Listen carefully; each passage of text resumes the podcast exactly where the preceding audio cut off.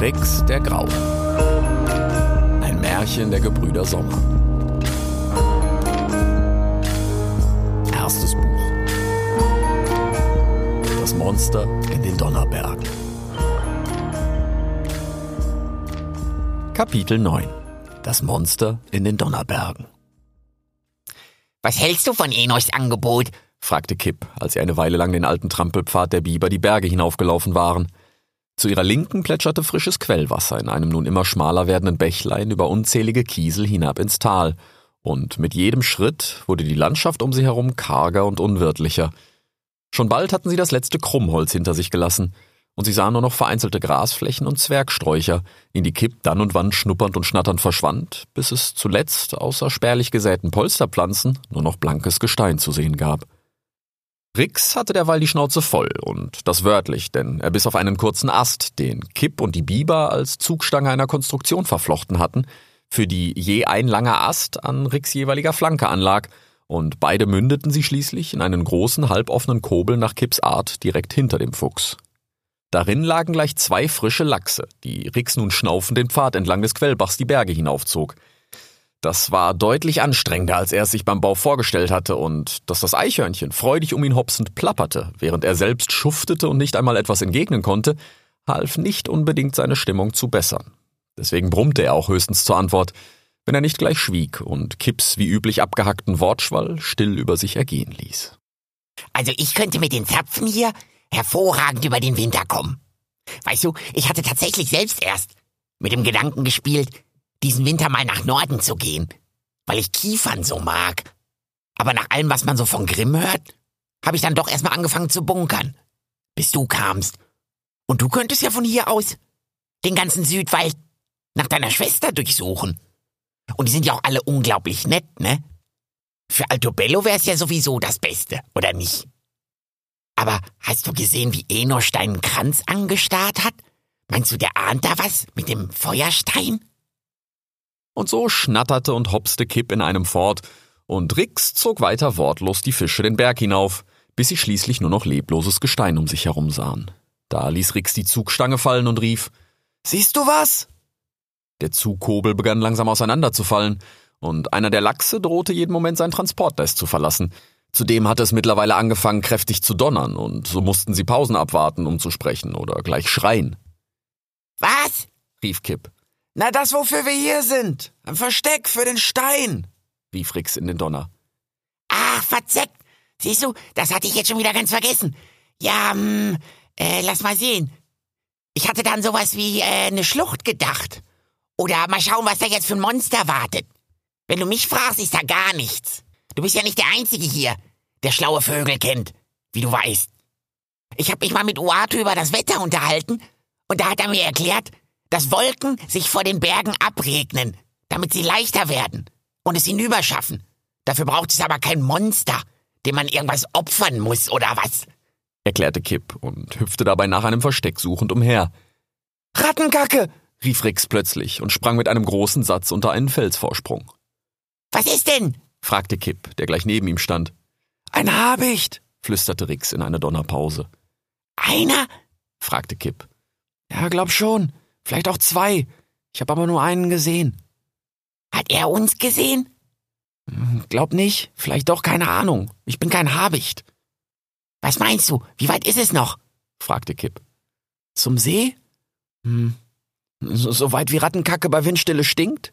grinste Rix. Och, das ist ja nicht weit, antwortete Kipp. Der Fuchs und das Eichhörnchen blickten sich einen Moment lang schweigend an, dann mussten sie prustend lachen, nur um sich sofort zischend und gegenseitig zur Ruhe zu ermahnen, bis es wieder donnerte. Und was machen wir jetzt? fragte Rix. Ich laufe vor und lenke ihn ab. Da vorne kommen wieder ein paar Sträucher, in denen ich mich verstecken kann.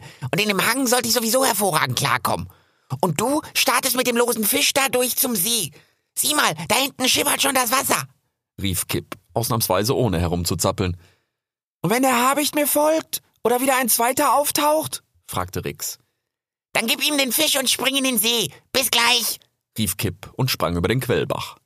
Äh, was? rief Rix verdutzt.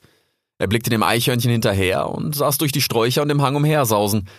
Sogleich hatte sich der Habicht darüber in Position gebracht. Rix schnappte sich den Lachs und wollte damit so schnell er konnte den Wasserlauf hinaufrennen, doch der Fisch war viel zu groß und schwer für ihn, und nach wenigen Schritten stolperte er darüber und fiel hin. Rix roch bereits das stehende Bergseewasser. Ohne zum Himmel aufzublicken, packte er den Lachs entschlossen bei der Schwanzflosse und begann ihn über das nasse Gestein zu schleifen. Da ließ der Habicht ab von Kipp und stand in Windeseile hoch über Rix. Dann stieß er einen kurzen Schrei aus und schoss sogleich zu Rix herab. Blitzschnell griffen seine Klauen zu und erwischten den Lachs, den Rix ihm im letzten Moment hingehalten hatte. Und was war das? Der Fuchs hielt den Fisch fest in der Schnauze und blickte dem Habicht tief in die Augen. Rix war mittlerweile fast ausgewachsen und wäre wohl ohne den Lachs auch zu schwer für den Habicht gewesen. Nun aber stand er da und zerrte mit dem verdutzt blickenden Vogel um die Wette und knurrte dabei vor Wut.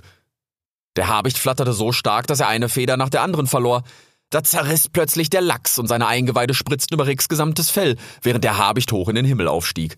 Er stand kurz in der Luft und überdachte offenbar einen zweiten Angriff, als sich hinter Rix langsam ein gigantischer Schatten aus dem See erhob.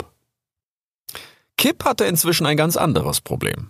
Er war in eine Felsspalte gefallen und saß fest. Sie lag komplett im Schatten und dort wuchs nicht eine einzige Kletterpflanze und nur weniges Moos. Doch auch dieses war so feucht und lose, dass er immer wieder hinunterrutschte. Da sah er den Habicht über sich hinwegfliegen. In seinen Klauen lag der halbe Lachs. Den ganzen gibt er ihm nicht, der graue Dickkopf.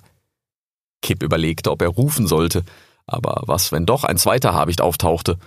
Und was war das für ein riesiger Schatten hinter Rix gewesen? War er nicht so hoch wie ein Baum gewesen? Und hatte er nicht ebenso viele Äste gehabt?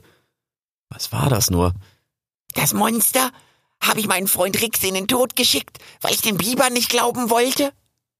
Und Bernard? Hatte der Herr nicht gesagt, das Monster sei riesiger als die größten Fichten und habe mehr als einen Haufen Arme? Habe ich vorwitziges Hörnchen Rix direkt in den Xolox geschickt und nun wird er jede Nacht im Feuer zerrissen? Ah, verkackt. Es war alles meine Idee. Weil ich an allem zweifle und in alles meine Schnauze stecken muss, musst du, mein Freund, sterben. Oh, du elendes, egoistisches Eichhörnchen. Das geschieht dir nur recht, wenn du in dieser Spalte hier verhungerst. So schimpfte Kipp mit sich. Dann lauschte er. Es war nichts von einem Kampf zu hören. Überhaupt gab es wenig zu hören vor lauter Donner. War da eine Stimme? Schwer zu sagen. Er schnupperte. Alles roch nach Lachseingeweiden, doch nicht mehr lang, denn nun begann es stark zu regnen, was seine Lage auch nicht unbedingt verbesserte.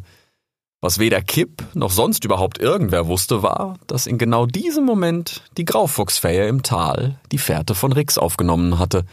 Die Fähe, die einst eine Tochter mit ihm haben sollte. Doch diese Geschichte soll ein anderes Mal erzählt werden. Kipp! Kipp! Ey, wo steckst du, du Planhörnchen? Hast du dich selbst abgelenkt? Kipp musste eingeschlafen sein. Oder habe ich jetzt auch noch Schockstarre? dachte er. Das darf keiner erfahren, nicht mal Altobello. Kipp gähnte vor Erschöpfung. Er war pitschnass, lag in der dunklen Felsspalte und lauschte. Es hatte aufgehört zu donnern und auch der Regen hatte wieder nachgelassen. Und schließlich lag nur noch ein dichter Nebel in der Luft, doch dieser war so dicht, dass Kipp auch ohne den Schauer nass bis auf die Haut gewesen wäre. Da hörte er eine dumpfe Stimme durch den Nebel. Kipp! Hey! Kipp! Bist du in eine Schlucht gefallen oder was? hörte Kipp da seinen Freund rufen. Rix! Rix! Ja, bin ich! Ich bin hier! Hier unten! rief er und sah plötzlich über sich am Himmel den Fuchs in die Felsspalte lugen. Rix drehte sich zur Seite und sagte, Da unten ist er. Hey, Kip, alles klar bei dir? Ich glaub doch. Irgendwas verletzt? Ich glaub nicht. Okay, äh, pass auf. Erschreck dich jetzt nicht. D das hier ist Thaddeus und der wird dir da raushelfen. Wieso erschrecken? W wer ist Thaddeus? W was? Da erschien über Kipp am Himmel ein riesengroßer Tentakel und senkte sich in die Spalte herab. Kipp gefror tatsächlich auf der Stelle, als hätte Rix ihn im Nacken gepackt, nur wurde ihm dieses Mal dabei auch schwarz vor Augen.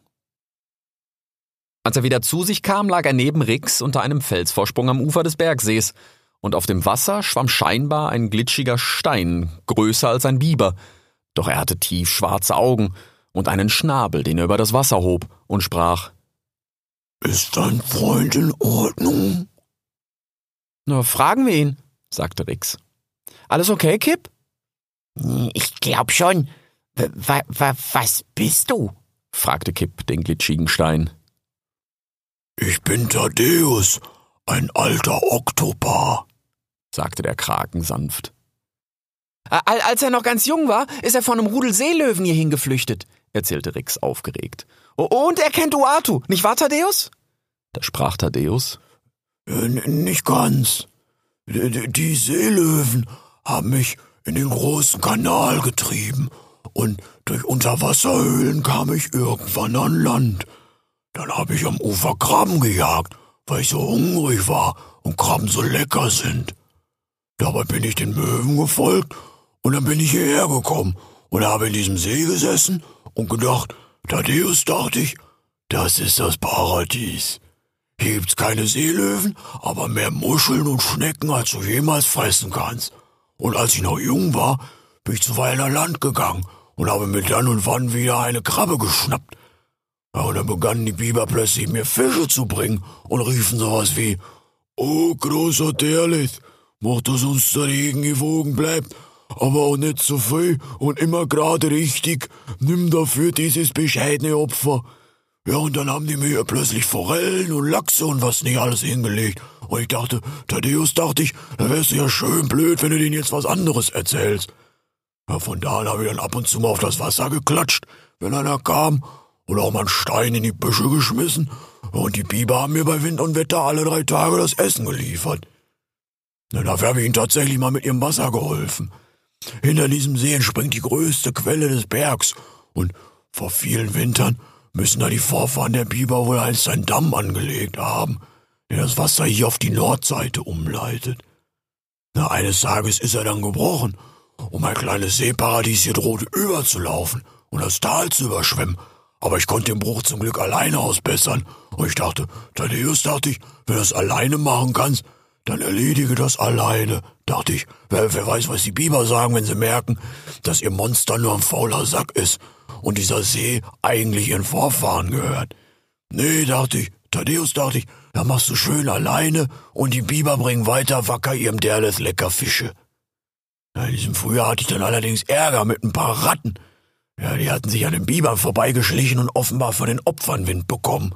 Ja, so schlichen sie immer aus den Büschen hervor, wenn die Biber weg waren und haben meine Fische gefressen. Ja, ich hab ihnen gedroht und Steine geworfen, aber ich bin kein großer Kämpfer und meine Saugnäpfe sind schwach geworden und die Ratten drohten damit, mich bei den Bibern anzuschwärzen. Ja, da dachte ich, Thaddeus dachte ich, jetzt bist du aufgeschmissen. Ja, und so habe ich mich dann wieder mit den Muscheln und den Schnecken begnügt und brav den Schnabel gehalten, bis eines Tages die Ratten was von Rache für Barak sagten. Kipp und Rix hielten inne und sahen einander mit großen Augen an, doch Thaddeus fuhr fort. Ja, und dass sie sich alle im Wald sammeln wollen und nach Norden gehen, um gegen Rix, den Grauen, den Schrecken aller Ratten zu kämpfen. Ja, da hatte ich dann vorerst wieder meine Ruhe und meine Fische, bis ihr kamt. Aber als ich mitbekam, dass ihr mir den Fisch bringen wolltet, aber der Hühnergeier ihn für sich wollte, da dachte ich, Thaddeus dachte ich, nein, dieses Mal lässt du dir nicht den Fisch vom Ufer nehmen. Schon gar nicht, wenn eine Katze sich gegen den Hühnergeier wehren kann. Ich bin ein Fuchs, keine Katze, rief Rix entrüstet. Da sagte Thaddeus, Oh, entschuldige, meine Augen sind alt und so schwach wie meine Saugnäpfe. Jedenfalls hast du mir den Mut gegeben, mich zu zeigen und mich zu wehren und Thaddeus hob zwei seiner Arme hoch in den Himmel. Er hätte problemlos Äpfel aus einem Baum pflücken können, hätte es denn hier einen gegeben. Da musste Kipp verschnaufen, als wäre all das seine Rede gewesen. Er hatte wirklich nicht mit einem Monster gerechnet und schon gar nicht mit einem mit Tentakeln, das noch dazu mehr redet als er selbst. Und Uatu kennst du jetzt woher? fragte Rix nochmal. Er ist mir ein guter Freund. Er hat mich einst durch Zufall entdeckt als er über die Berge flog. Er ist Kundschafter und Wissenschaftler, wisst ihr, und wir kamen ins Gespräch. Seitdem besucht er mich jedes Jahr, wenn er nach Süden fliegt, über den Kanal zum wissenschaftlichen Kongress der Vögel in, na, wie nannte er es noch? Äh, Sao, nee, nee, äh, Serup, nee, nee, nee, äh, äh Serapeum? fragte Rix. Das ist es. Serapeum. Ja, du scheinst ihn gut zu kennen, mein pelziger Freund. Wie geht es ihm? Er ist gestorben, Anfang des Sommers. Was ein Jammer. Aber solch ein feiner Kerl. Ah, aber wir werden alle nicht jünger, stöhnte Thaddeus dann und tauchte kurz unter, um danach wieder ächzend und tropfend aufzutauchen. Wisst ihr, ich werde auch bald sterben. Das spüre ich. Ein jeder Oktopar hat nur eine bestimmte Zahl an Wintern, und den nächsten werde ich nicht mehr erleben. Das spüre ich in meinen Tentakeln. Aber ich wünsche mir nichts sehnlicher, als noch einmal das Meer zu schmecken. Mein Leben war gut zu mir, und ich habe, als ich jung war, viele Eier bestäuben dürfen. Es gibt nichts für mich zu bedauern. Ach, aber könnte ich doch nur noch einmal das Meer schmecken. Doch meine Saugnäpfe sind schwach, und ich muss auf die andere Seite des Gipfels, um von dort in den Kanal zu kommen. Aber ich kann den Pass und die Höhlen nicht mehr laufen. Es geht zu lang bergauf für mich. Und er tauchte seinen Schnabel unter und blubberte resignierend. Äh, vielleicht können wir dir helfen. Sag, äh, willst du mir alles sagen, was du von Uato und Serapeum weißt? Und ich verspreche dir, wir finden einen Weg für dich. Äh, was meinst du, Kip? fragte Rix. Ja, wir werden bauen müssen, grinste Kip. Aber erstmal muss ich was essen. Ich habe da vorhin ein paar Samen in der Spalte gefunden. Keine Ahnung, was das war, aber die waren gar nicht mal schlecht. Die können eigentlich nur von den Sträuchern da hinten kommen. Das wollte ich mir sowieso mal ansehen. Und ich kann auch viel besser denken, wenn ich erstmal gegessen habe. Sprach er hopsend und wie üblich in kurzen Fetzen, bis er hinter einem großen Stein verschwand. Rix sprach noch lange mit dem alten Oktopar, aber es hatte sich herausgestellt, dass Thaddeus nicht viel mehr über Uatu wusste als Rix und Kip selbst. Uatu war ein unglaublich schlauer Vogel und er hat mir viele Dinge erzählt, die ich weder verstehen noch mir merken konnte.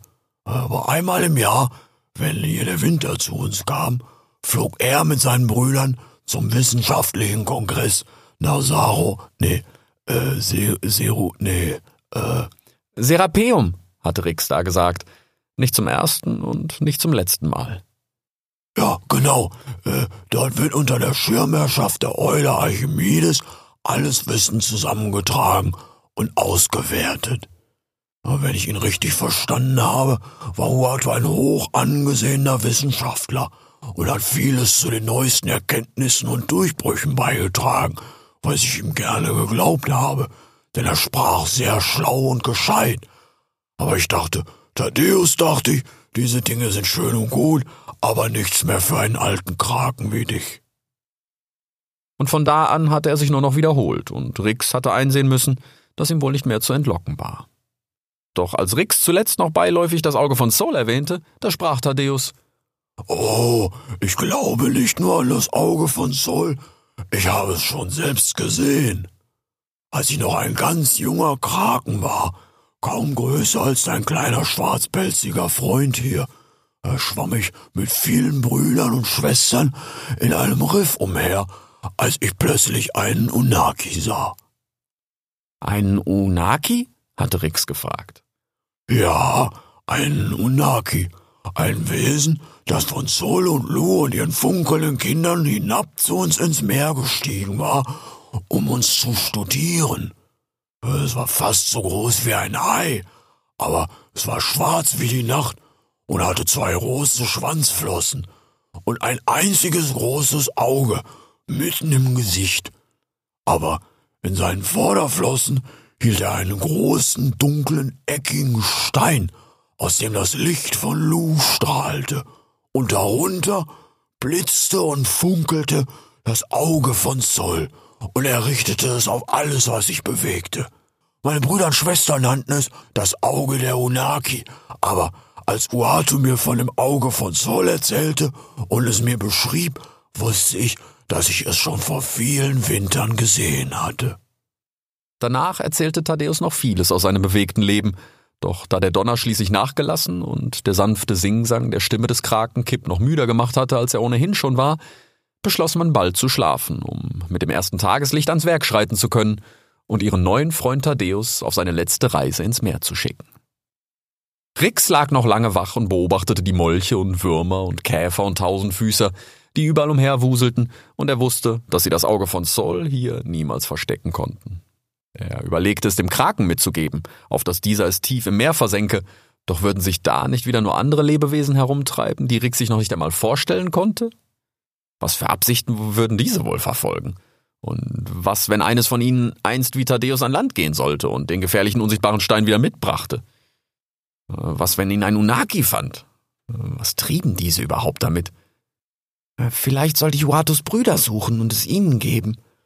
Wäre es bei Ihnen und Archimedes der Eule nicht am besten aufgehoben? Als, als Studienobjekt der Wissenschaft?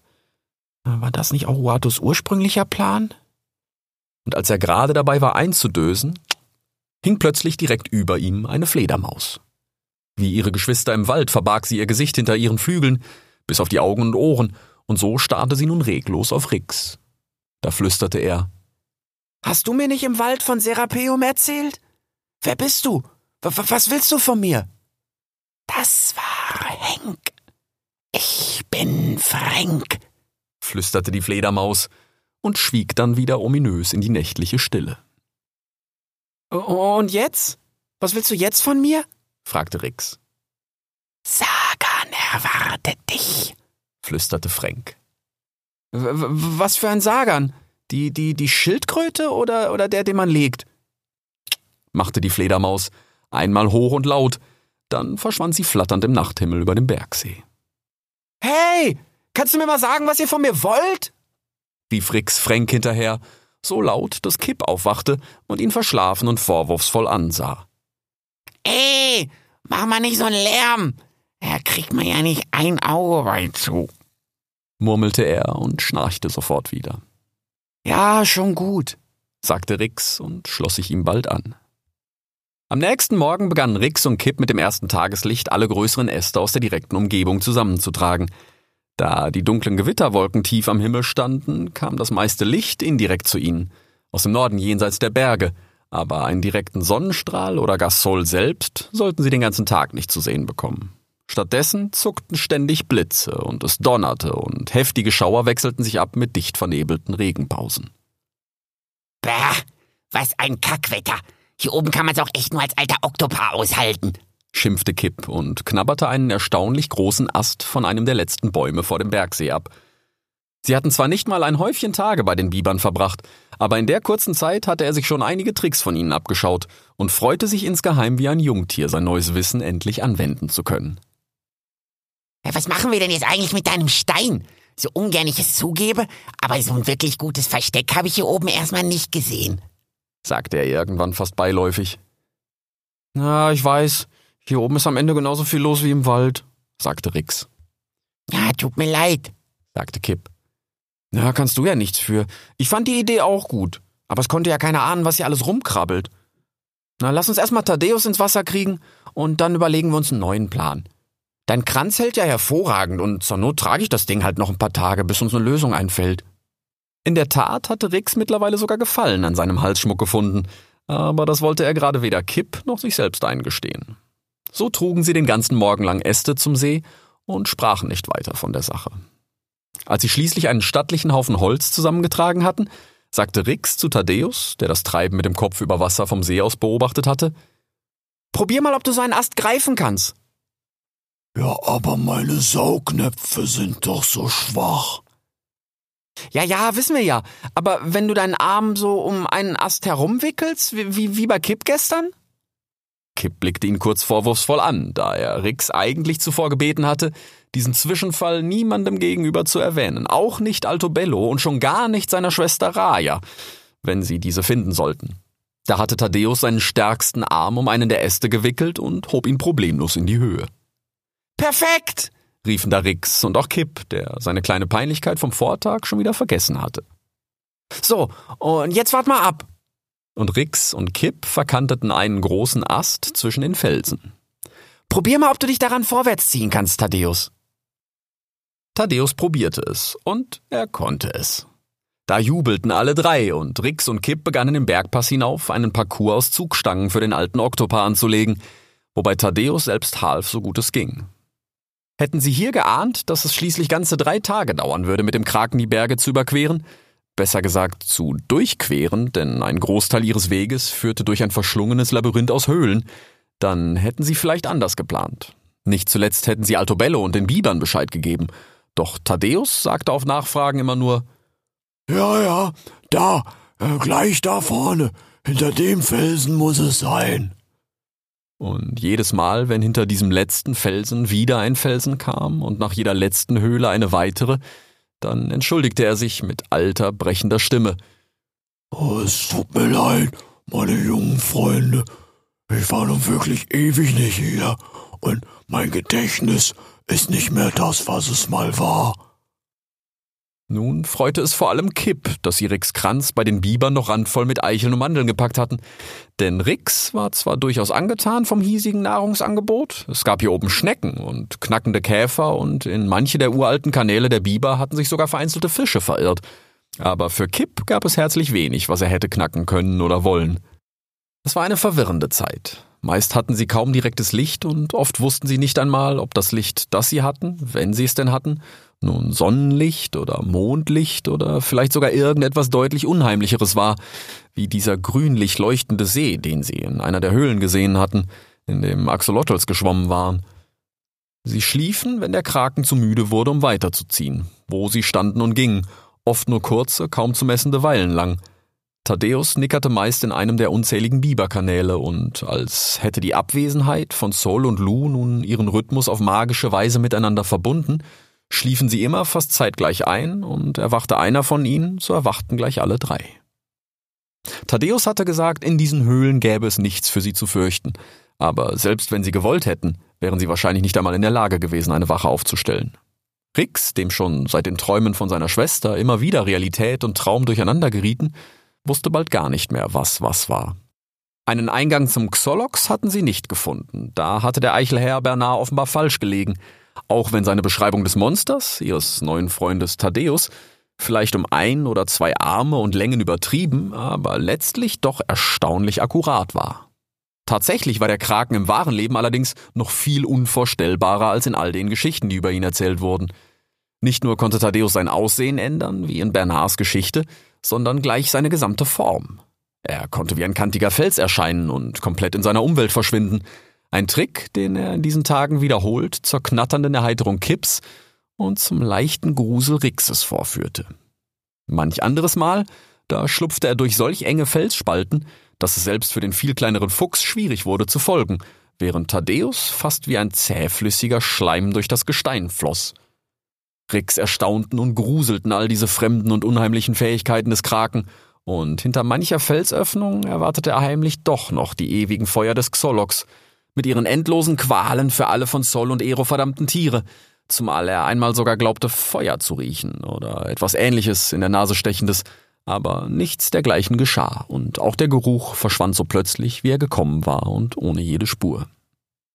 Rix sollte sich später in Grimms Bergen und nicht zuletzt, als er mit Rea den tatsächlichen Xolox durchquerte, oft an diesen Weg zurückerinnern, als Tag und Nacht verschwammen und Zeit sich immer mehr anfühlte wie ein verblassender Traum aus einem anderen Leben. Am dritten Tag, soweit sie das irgendwie schätzen konnten, hatten sie schließlich die Höhle hinter sich gelassen und es gab nur noch einen langen Pass bergab zu den Klippen, so dass Thaddeus eigentlich keine Hilfe mehr brauchte und sich wieder und wieder bedankte und eigentlich schon verabschieden wollte. Als sie jedoch das Wasser tief unten hinter den Klippen sahen, das bis zum Horizont und weiter reichte, fragte Kipp. Ist es das? Das Meer? Oh, aber nein, lachte Thaddeus gütig und sprach. Was ihr hier seht, meine pelzigen Freunde, ist nur ein Kanal, der uns von Talos trennt. Er verbindet allerdings auch die beiden Meere im Nordosten und Südwesten, und wenn ich ein wenig tauche, wird mich die richtige Strömung von ganz alleine hinaustragen. Was ist denn nun ein Talos wieder?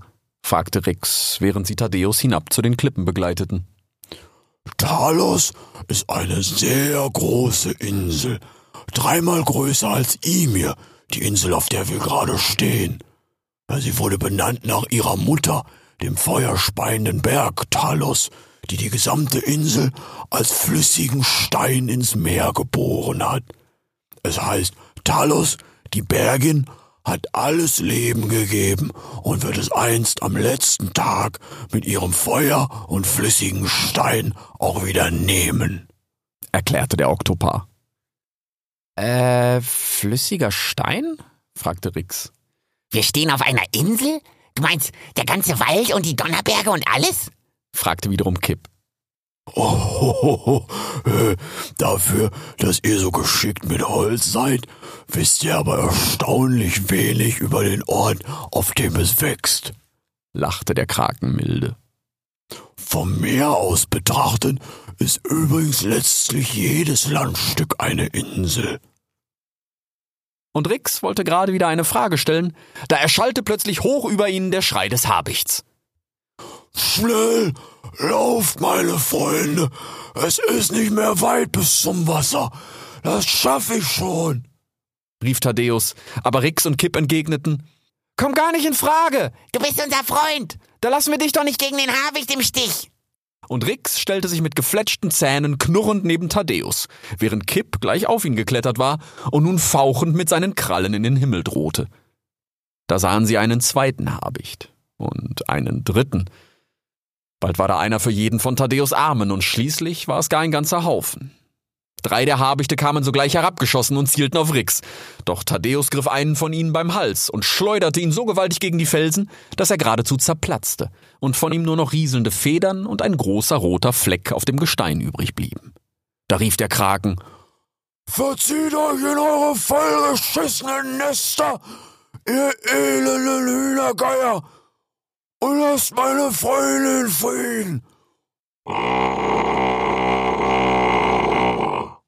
Das machte großen Eindruck auf die Habichte und nicht zuletzt auch auf Kipp, denn dieser Kampfschrei klang tatsächlich wie das Röhren eines riesigen Hirsches, wie Bernard gesagt hatte. Doch stand das Monster in den Donnerbergen, vor dem sich alle außer ihm gefürchtet hatten, nun an Kipps Seite und es war ihr neuer Freund Thaddeus. Die Habichte sammelten sich wieder hoch in der Luft für einen neuen Angriff. Schon schossen sie wieder herab, dieses Mal alle auf einmal, und sie zielten auf Thaddeus. Dieser schlug wild mit seinen Tentakeln um sich und haute gleich zwei der Habichte vom Himmel, so dass einer über die Klippen flog und verschwand und der andere benommen zwischen den Felsen liegen blieb. Die anderen kamen jedoch durch und hackten mit ihren Schnäbeln und ihren Klauen nach Thaddeus, der es noch schaffte, sich schützend vor Rix und Kipp zu stellen, doch sein blaues Krakenblut schoss aus den Wunden hervor und bald trieften Kipps weißer Bauch und Rix gesamtes Fell davon. Thaddeus schrie auf vor Schmerz und sein Schrei hallte noch zwischen den Felsen umher, als er schon wieder einen von den Habichten packte und ihn über die Klippen schleuderte. Rix schnappte nach einem von ihnen, erwischte ihn am Flügel und schleuderte ihn ebenfalls ein gutes Stück auf die Klippen zu. Doch der benommene Vogel berappelte sich schnell und stand wieder eiernd und blutend zum Himmel auf. Dort hatten sich bereits ein Häufchen Habichte gesammelt und sie brachten sich in Position für einen erneuten Angriff. Über und hinter ihnen zuckten pausenlos Blitze, und Kipp und Rix versuchten Thaddeus Wunden zu lecken und irgendwie einen besonders großen klaffenden Riss am Ansatz eines Tentakels zu schließen und die Blutung zu stoppen. Da rief Thaddeus Vergiss es! Der ist nicht mehr zu retten! Du musst ihn mir abbeißen! Rix, der mittlerweile von der Schnauze bis zur Schwanzspitze blau getränkt war, sah Thaddeus mit zusammengekniffenen Augen an und wollte sich weigern, als Thaddeus rief: du mach schon! Das ist sowieso schon der dritte Scheiße nachgewachsen noch dazu. Und ich brauch alle Kraft für die anderen Arme. Rix biss angewidert und mit geschlossenen Augen zu, und während Thaddeus unter Qualen schrie, Mach weiter! Biss Rix wieder und wieder zu, bis er den Tentakel schließlich abgetrennt hatte und dieser sich aus eigenem Willen über die Klippen in das Wasser hinabstürzte. Unterdessen stieg der benommene Habicht zwischen den Felsen auf und stand bald wieder neben seinen Brüdern am von Blitzen erleuchteten Himmel. Dann kommt doch runter, ihr angekackten Kloakenkinder! rief der blautriefende Kipp entschlossen zu ihnen hinauf. Drei eurer Brüder sind bereits tot. Euch schaffen wir auch noch. Und er kletterte geschwind auf einen von Thaddeus gehobenen Tentakeln. Da hörten sie plötzlich Schreie von jenseits der Klippen, und hinter ihnen stiegen unzählige Möwen auf.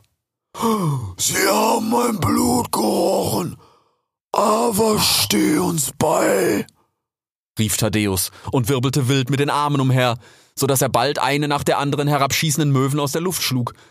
Kipp sprang derweil von einem Tentakel zum nächsten und teilte in der Luft wild mit seinen Krallen aus, so dass selbst er es schließlich schaffte, eine Möwe vom Himmel zu holen. Doch für jede, die sie stürzten, schienen unzählige mehr hinter den Klippen aufzusteigen. Die Möwen pickten wild und im Blutrausch nach allem, was sich bewegte, und bald schossen wieder drei der Habichte zum Angriff herab. Rix schnappte blind in die Luft und erwischte dabei eine Möwe nach der anderen. Doch Kipp, der tapfer Fauchen mit seinen Krallen nach den Vögeln schlug, stand schutzlos da, als ein Habicht auf ihn niederschoss. Im letzten Moment sprang er zur Seite. Nur eine Kralle des Habichts kratzte über Kipps linkes Auge. Dabei zerplatzte es wie ein dunkles rohes Ei und lief hinab an seinem blautriefenden Fell, wo es schließlich für immer verschwand.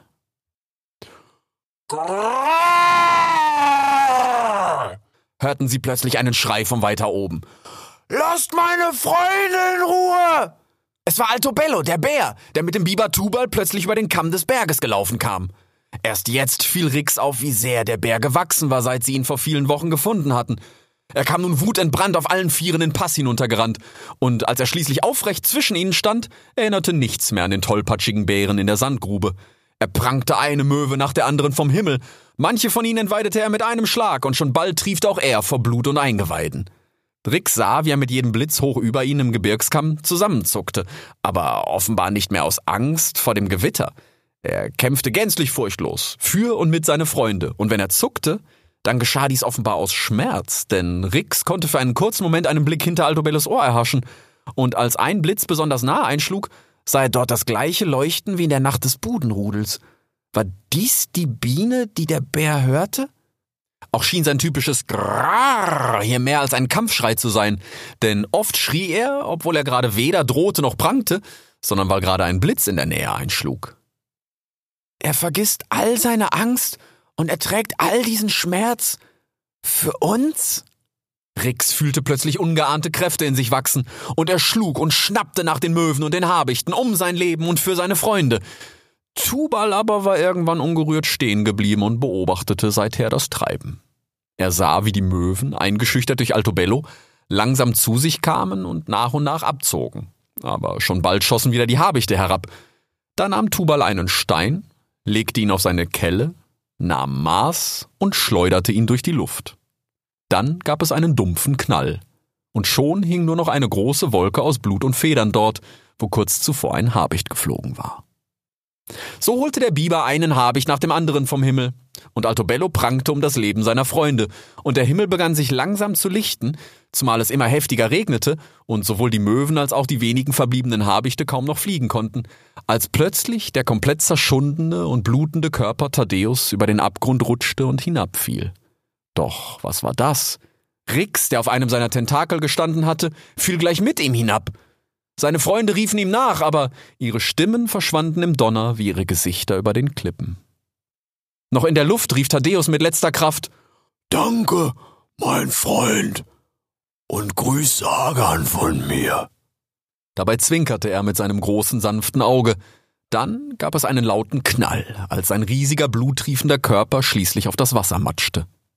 Er sank tiefer und tiefer, und während er ausblutete, trug ihn die Strömung immer weiter hinaus, und Thaddeus konnte tatsächlich noch einmal das offene Meer schmecken, bevor ihn endgültig für immer das Bewusstsein verließ, während Rix, dank Kipps geflochtenem Kranz um seinen Hals, mit dem Kopf über Wasser, leblos und unaufhaltsam immer weiter Richtung Süden trieb.